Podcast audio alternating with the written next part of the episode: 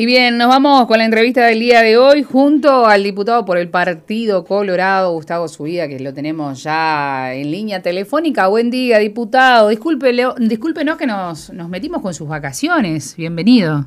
Bueno, buenos días. Muchas gracias por la entrevista. Se metieron con mis vacaciones, pero bienvenidos sean. Además, ya, ya es hora. Pasado el 10, es hora de entrar en, en, acción. Así que ya tengo pensado para la semana que viene cierta actividad, pero necesitaba un poco de descanso. El año pasado terminó muy apretado. Bueno, diputado, la verdad que terminamos el año este, con, de alguna manera, hace muy poquito, aunque ya llevamos 10 días del mes de enero. Hay, es un año de mucho trabajo a nivel político, eh, se viene el referéndum, por supuesto que los políticos eh, de todos los partidos, de los que están a favor de la ley de urgente consideración, como aquellos que no lo están y así pretenden derogar 135 artículos de la LUC, están trabajando, moviéndose para cada uno alcanzar este, los objetivos trazados. En el medio de, toda, todo ese panorama que ya sabíamos que eh, nos deparaba para este 2022, eh, se da un foro que ocurre a través de una red social, que es Twitter, donde fueron invitados muchos actores políticos, senadores, diputados de todos los partidos, donde este, entre ellos estaba la senadora Graciela Bianchi, la cual se refirió al tema eh, puntualmente del Poder Judicial, habló de la educación, bueno, todo eso, mm, pasado o transcurrido algunos días, fue levantado eh, por, los, por los medios, por las redes sociales, comenzó a aparecer y a circular información y se generó un debate increíble. ¿Escuchó algo? ¿Participó del foro, diputado? No, no participé del foro, escuché algo sí de la noticia de búsqueda, inclusive algunas aclaraciones que se hicieron por parte de la senadora en el sentido de que no era literal la traducción que efectuó búsqueda, pero el concepto general lo tengo porque es un concepto además que he manejado desde tiempo atrás. Este, y hacía, en, el caso de búsqueda, creo que imputaban, imputaban, digo en la terminología forense, a la senadora haber hablado de infiltración en el Poder Judicial por parte de la izquierda. Este, no sé si es el concepto eh, efectivamente manejado por ello, por ella, pero de todas formas podemos de repente aclarar desde mi punto de vista cuál es la situación del Poder Judicial, sobre todo vinculado a las causas denominadas de, lesa humanidad, de violación de los derechos humanos durante la dictadura. Bueno, este, yo ahí tengo una posición que la he expresado en numerosas oportunidades, inclusive en Twitter ahora, vinculado a lo de la senadora, una posición referente a que el Poder Judicial efectivamente en los últimos años varios de los operadores han modificado una serie de criterios que se consideraban como criterios clásicos en la administración de justicia penal y han estado de alguna forma motivados por el deseo del procesamiento de muchos militares, como ha sucedido, eh, y en algunos casos con desviaciones manifiestas de esos principios clásicos del derecho penal liberal. Y yo le excepto de que usted tenga alguna formulación específica, este, le quería hacer una referencia en primer lugar a una piedra angular en el procesamiento y en la persecución de militares y policías y a veces civiles vinculadas a la eventual violación de los derechos humanos, hay una piedra fundamental que es el Estatuto de Roma. El Estatuto de Roma, que fue aprobado en 1998, es una especie de convención internacional en la persecución de los delitos de lesa humanidad, de los delitos vinculados a la violación de los derechos humanos, y ese Estatuto de Roma ha sido una pieza archi nombrada en todo el tema de las causas penales vinculados a este tipo de delitos. Y el, Estatuto de Roma, aprobado en el 98 y signado por el Uruguay posteriormente, este, se refiere muy puntualmente a un tema que ha sido archimanido en todos estos años, que es la prescripción de los delitos de lesa humanidad y la irretroactividad de los delitos de lesa humanidad. Capaz que viene bien explicar que por prescripción se entiende que transcurrido un determinado tiempo, que habitualmente el Código Penal lo establece, no son perseguibles determinados delitos que se cometieron mucho tiempo atrás. Y por irretroactividad se denomina el concepto de que no puede perseguirse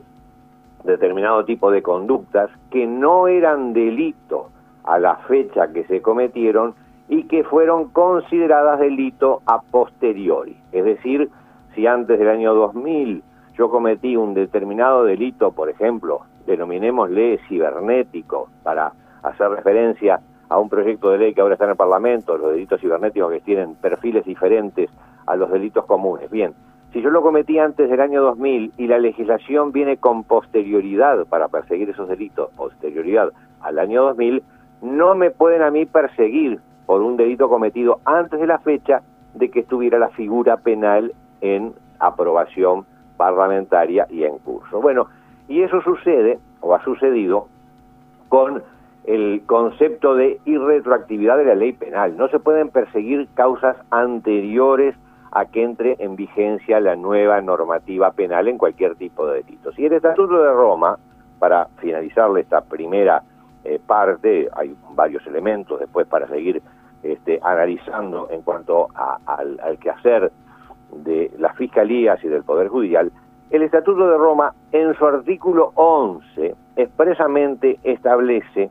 que la Corte tendrá, en la Corte Internacional, en la persecución de estos delitos, tendrán competencia para crímenes cometidos después de entrada en vigencia el presente estatuto. Es decir, la pieza clave, angular,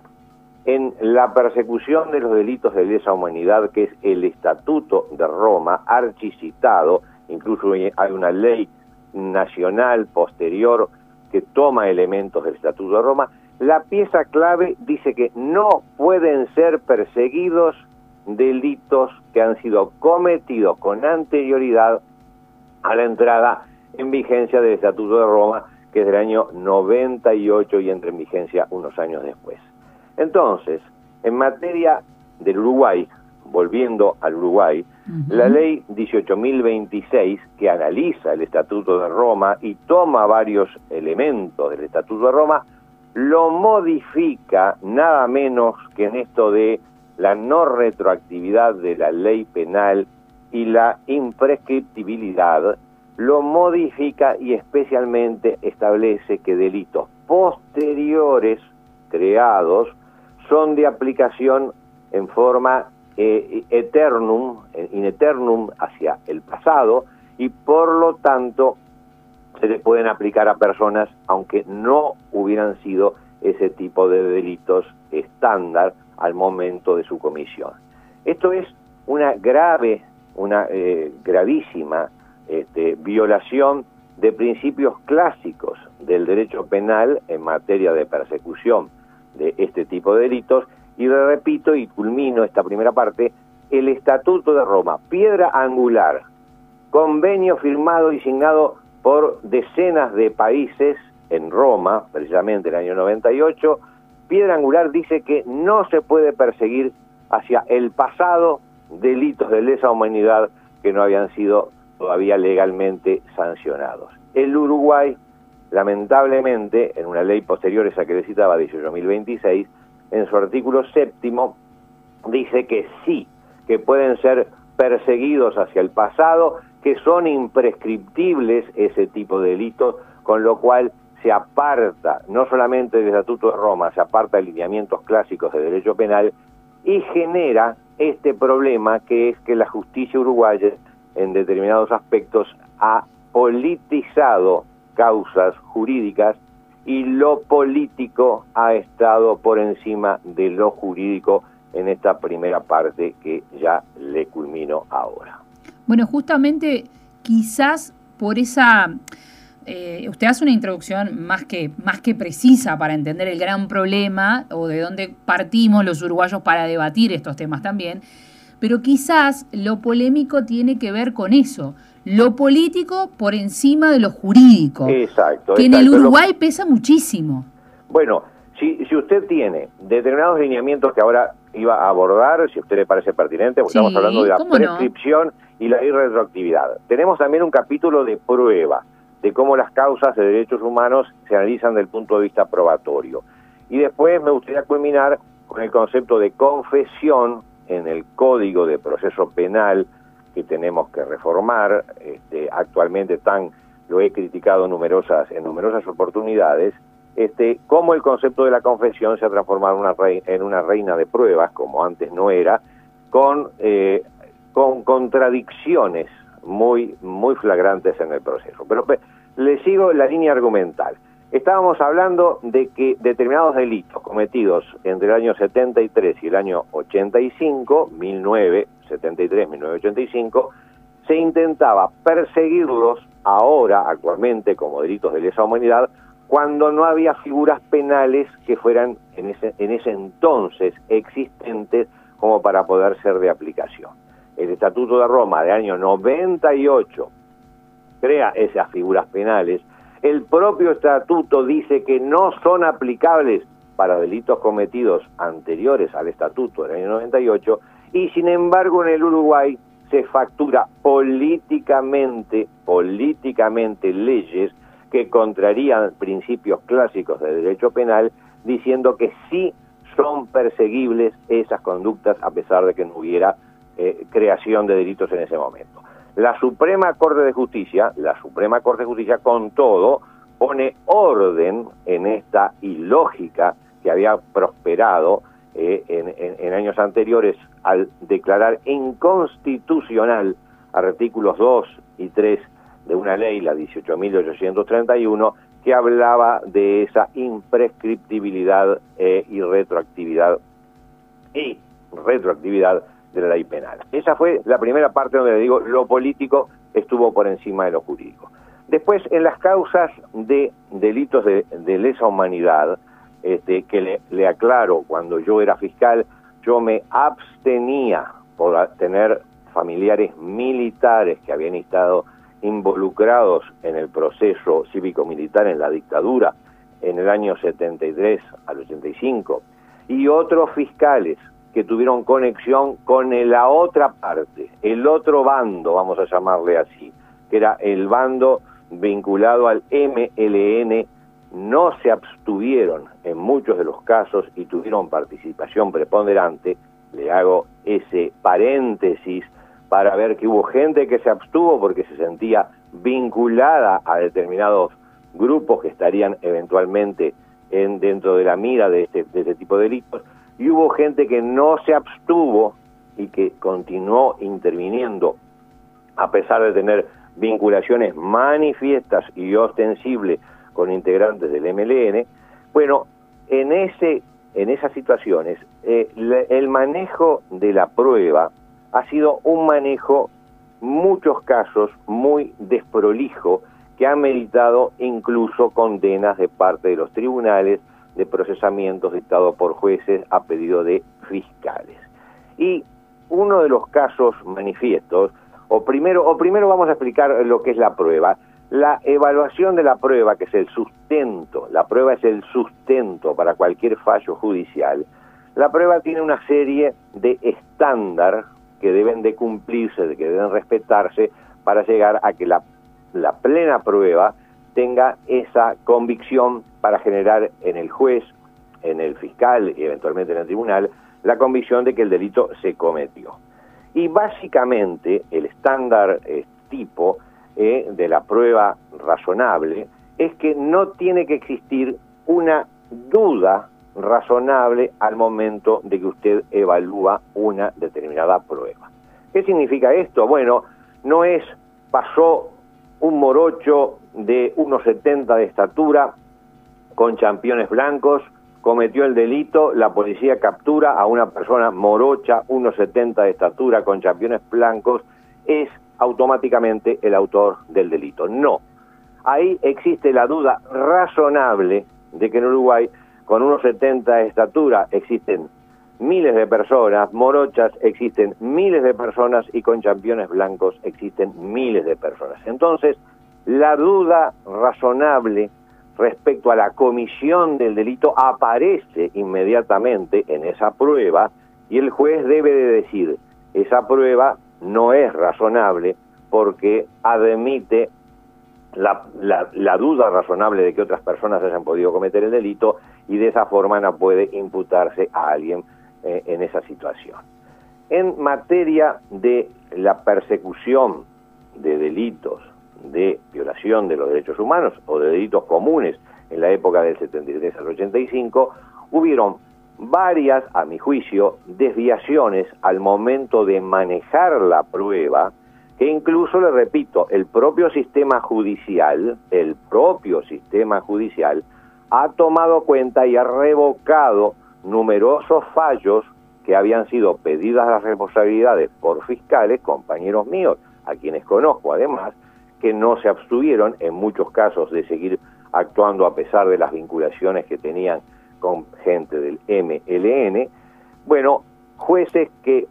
provocaron entonces el procesamiento de personas y que luego fueron revocados esos procesamientos. No todos, hay otros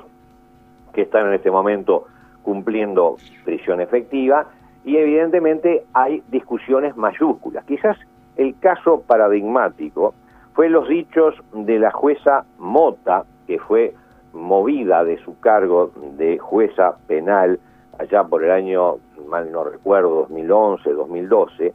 cuando estableció de que el principio de inocencia estaba obsoleto. Es gravísimo lo que la jueza manifestó en una sentencia. El principio de inocencia es el principio que toda persona es inocente hasta que se pruebe lo contrario. Bueno, la jueza hizo un alambicado juicio vinculado a que el principio de inocencia estaba perimido, estaba obsoleto y debía de colaborar el indagado para aclarar los hechos, cosa que en el derecho penal liberal tradicional y clásico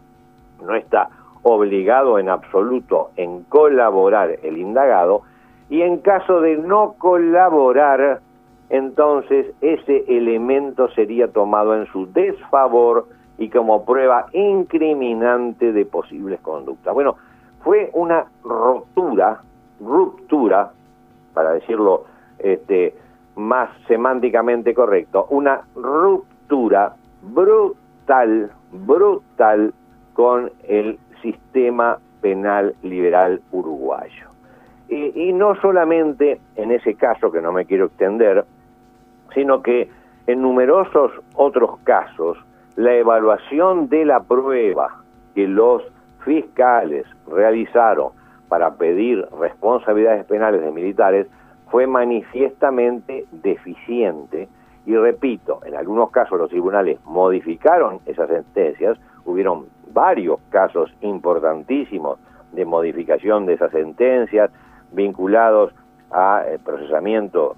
estoy recordando ahora del coronel Gula, por ejemplo, un caso que se supuso que había participado en el homicidio, en el homicidio de un tupamaro en el penal de libertad, del propio eh, expresidente del gobierno de facto, Gregorio Álvarez, que fue imputado por otras causas, pero en algunas se lo excluyó expresamente por un abuso en la interpretación probatoria, en momentos en que inclusive operadores del Frente Amplio muy importantes, como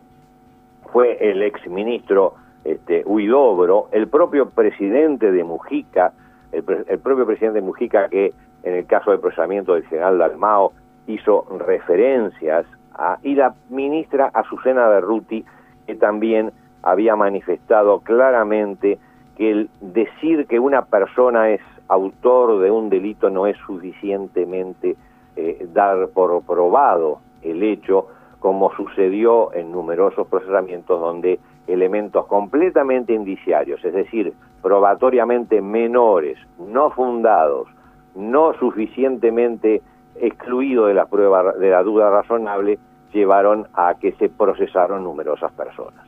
Esto, y le culmino esta segunda parte, que daría para mucho analizar las situaciones de prueba mal diligenciada, inclusive en algunos casos el tribunal es expresamente severo con algunos fiscales porque la reconstrucción del hecho no se hizo en el lugar donde supuestamente se había provocado la muerte de una persona, sino que se hizo en otro lugar con otras dimensiones y por lo tanto desvirtuando totalmente el marco probatorio,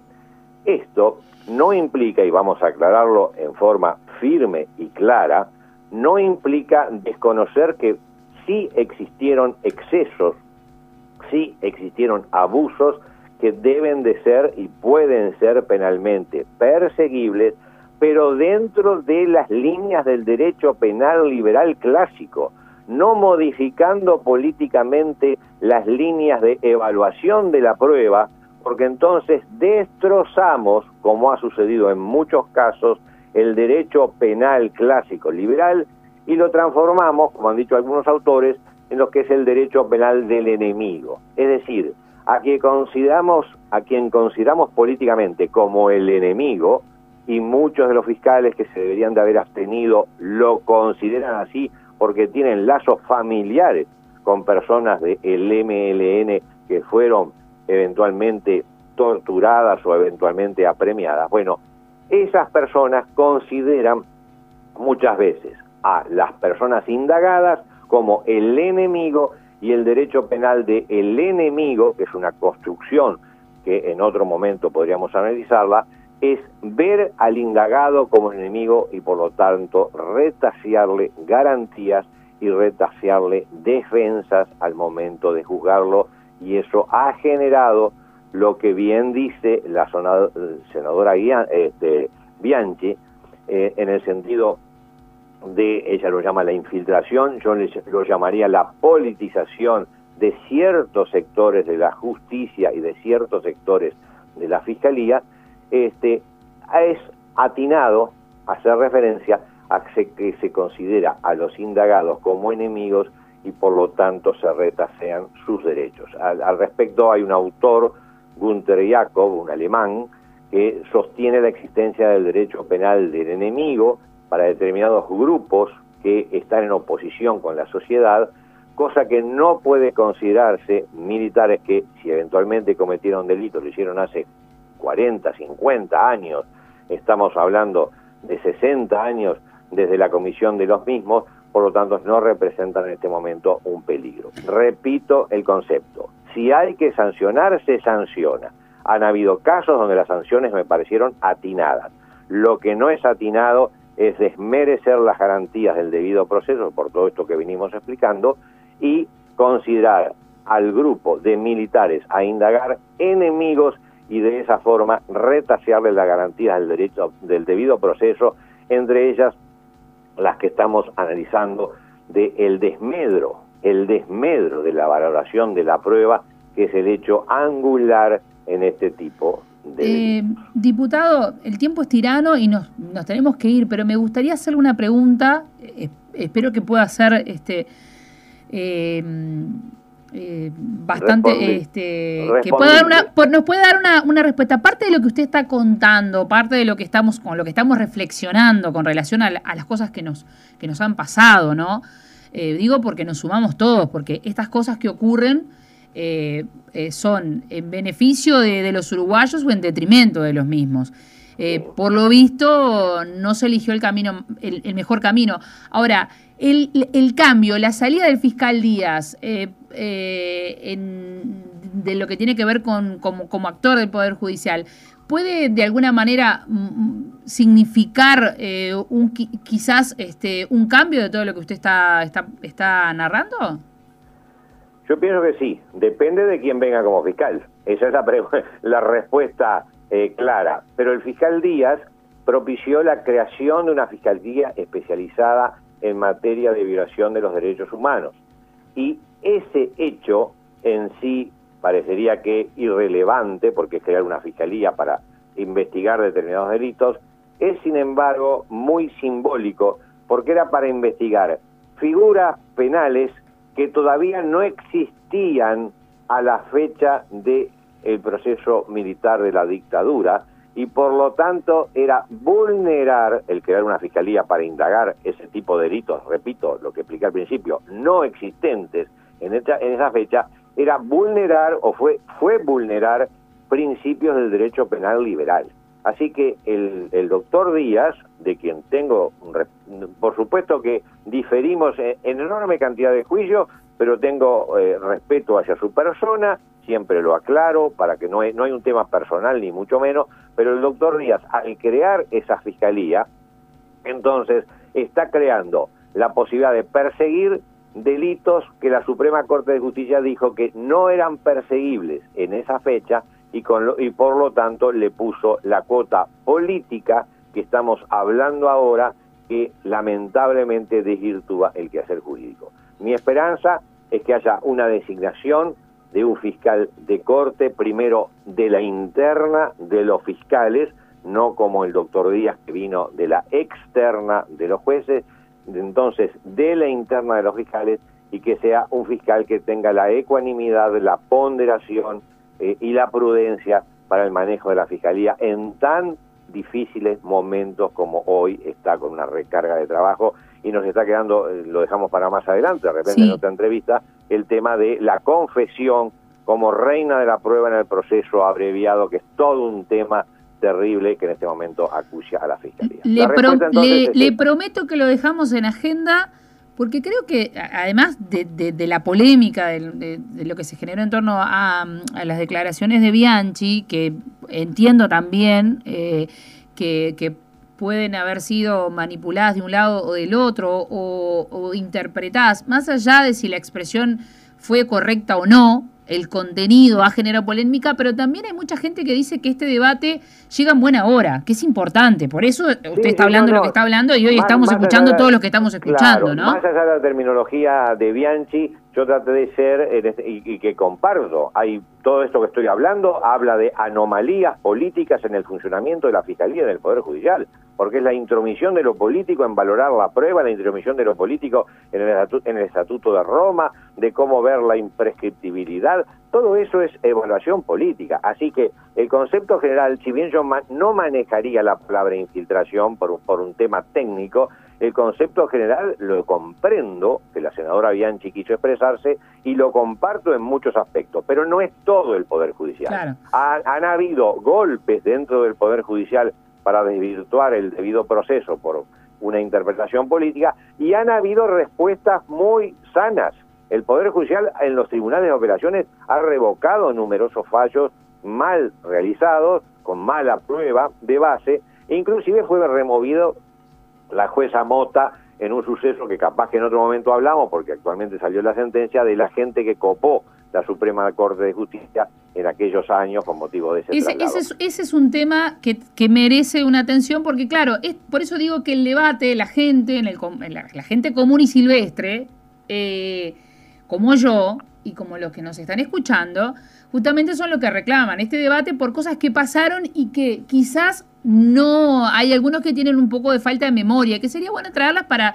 para, para, no solamente para traer el pasado, sino para reflexionar qué queremos para el futuro, porque justamente lo que está mal que nos enseña a no cometer los mismos errores, ¿no? Eh, hay, hay, hay un compañero periodista suyo que dice, lo vivido es pasado, lo que estamos terminando ahora la entrevista, la entrevista esta ya es pasado, así que vivimos en el pasado, haciendo referencias al mismo. en el caso de la Suprema Corte de Justicia, yo fui el fiscal interviniente y yo pedí los primeros procesamientos de un proceso que culmina ocho años después sin nadie preso, como también dice la senadora Bianchi muchas veces que sucede en Uruguay y comparto con ella, sin nadie preso. Yo intenté ahora, por haber estado en materia penal durante muchos años como fiscal, darle un enfoque más técnico a lo que, repito, maneja la senadora, que yo comparto más allá de aclarar que no es la totalidad, sino que son, pero el concepto de ella de infiltrado puede hablar perfectamente en el mismo sentido,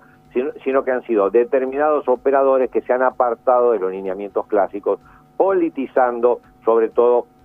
el caso este de la prescripción de la irretroactividad, que le pido a quien esté interesado en el tema que por favor busque el artículo 11 del Estatuto de Roma, que es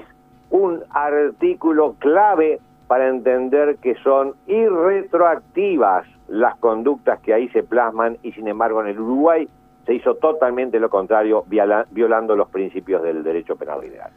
Diputado, le mando un fuerte abrazo, le deseo que bueno que pueda tener este un buen término de sus vacaciones, eh, pero buscamos agendar otro día para hablar de estas cosas que nos quedaron en el tintero y que sin lugar a dudas eh, merecen, merecen este un tiempo no solamente para, para, para, para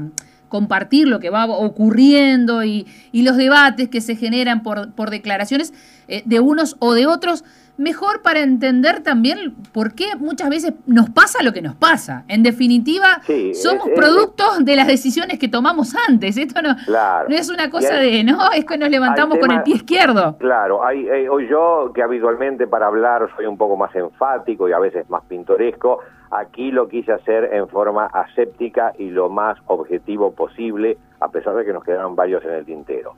Pero, eh, son temas difíciles de comprender, para eh, las personas que habitualmente no manejan el derecho y sin embargo quédese con la idea, con la idea y terminamos la entrevista, de que no todos los operadores del sistema judicial han politizado muchas veces la evaluación de sus conductas, de la prueba, de la imprescriptibilidad, de la irretroactividad, de la prescripción, y otros, sin embargo, han tenido un viso político al momento de manejar estos conceptos y lamentablemente ese viso político termina deteriorando el sistema de justicia y merita las críticas que se hacen. Pero aclaremos que no fueron todos, aclaremos que el propio sistema dio sus respuestas, aunque hubieron casos groserísimos de desvirtuación del proceso penal clásico uruguayo, que son garantías que se dan a todo el mundo y sin embargo se retasearon para determinados grupos,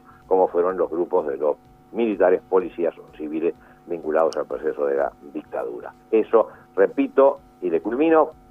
no significa no perseguir conductas aberrantes, significa perseguirla dentro de los lineamientos de un Estado de Derecho. Le mando un fuerte abrazo, diputado. Felices vacaciones y nos reencontramos en cualquier momento. A la orden. Gracias. Gracias.